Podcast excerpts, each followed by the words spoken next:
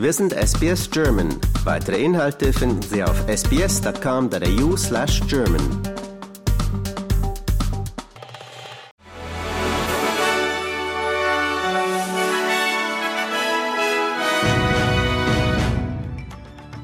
Zwei Tage nach iranischen Angriffen auf pakistanisches Staatsgebiet hat Pakistan Ziele in der iranischen Provinz Baluchistan beschossen.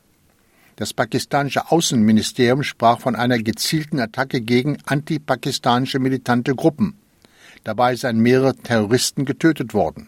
Iranische Staatsmedien melden den Tod von neun Menschen.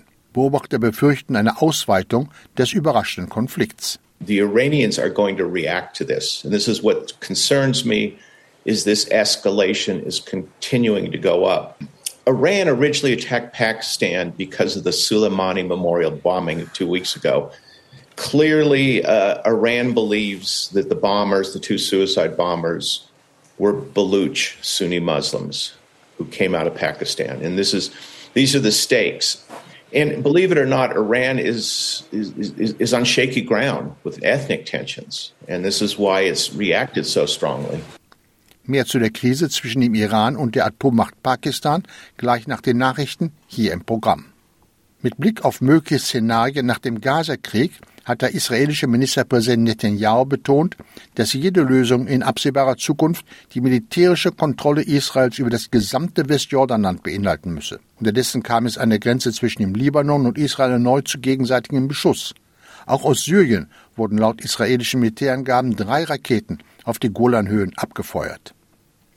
Nach wochenlangem politischen Ringen und harten Sparbeschlüssen steht der deutsche Bundeshaushalt für das laufende Jahr.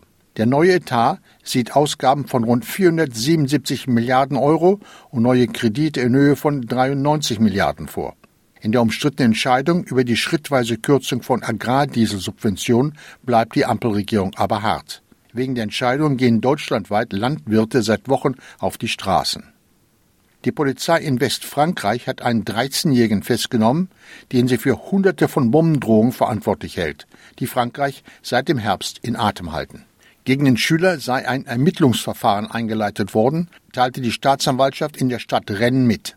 Obwohl der Junge seine Drohungen über eine ausländische Netzwerkverbindung verschickte, kam Fahnder ihm auf die Spur. Zunächst kam die ganze Familie in Polizeigewahrsam, die Eltern und ein Bruder wurden aber wieder freigelassen, weil sie mit der Sache offensichtlich nichts zu tun hatten. Das Parlament in Queensland wird eine Untersuchung über die Preisgestaltung bei den großen Supermarktketten des Landes durchführen, nachdem Premier Miles öffentlich den Verdacht von Preistaberei beim Handel in den Raum gestellt hatte. Gestern hatte sich der Regierungschef bereits mit den Leitern der Supermärkte getroffen und von ihnen die Versicherung zu einer Zusammenarbeit mit der Untersuchungskommission erhalten. Australien wird keine der ausrangierten Hubschrauber des Typs Taipan an die Ukraine liefern. Die 45 in Europa von Airbus gebauten Flugmaschinen waren nach einer Serie von schweren Unfällen aus dem Betrieb genommen worden. Die Ukraine, die Hubschrauber braucht, hatte gehofft, die alten Helikopter für den Kampf gegen Russland übernehmen zu können. Canberra weigert sich aber, der Bitte nachzukommen. Und noch eine Meldung vom Sport. Die deutschen Handballer sind dank Torwart Andreas Wolf erfolgreich in die Hauptrunde der heimischen Handball-EM gestartet und siegten mit 26 zu 24 gegen Island. Kapitän Johannes Goller sagt, das Spiel bleibe wegen seiner Dramatik in Erinnerung. Heute hatten wir das Glück auf unserer Seite, aber es war auch sicherlich das schlechteste Spiel von uns bis jetzt bei diesem Turnier. Ja, man muss schon sagen, dass die, die, Taktik der Isländer in der Abwehr sehr, sehr gut aufgegangen ist. Mit der offensiven Abwehr haben sie uns das eine oder andere Mal ein bisschen den, den Rhythmus genommen und wir haben es nicht so gut geschafft, wie, wie wir das schon in der Vergangenheit gelöst haben. Und so entwickelt sich dann so eine unglaublich enge Schlussphase. Das waren die Meldungen des Tages an diesem Freitag, den 19. Januar 2024.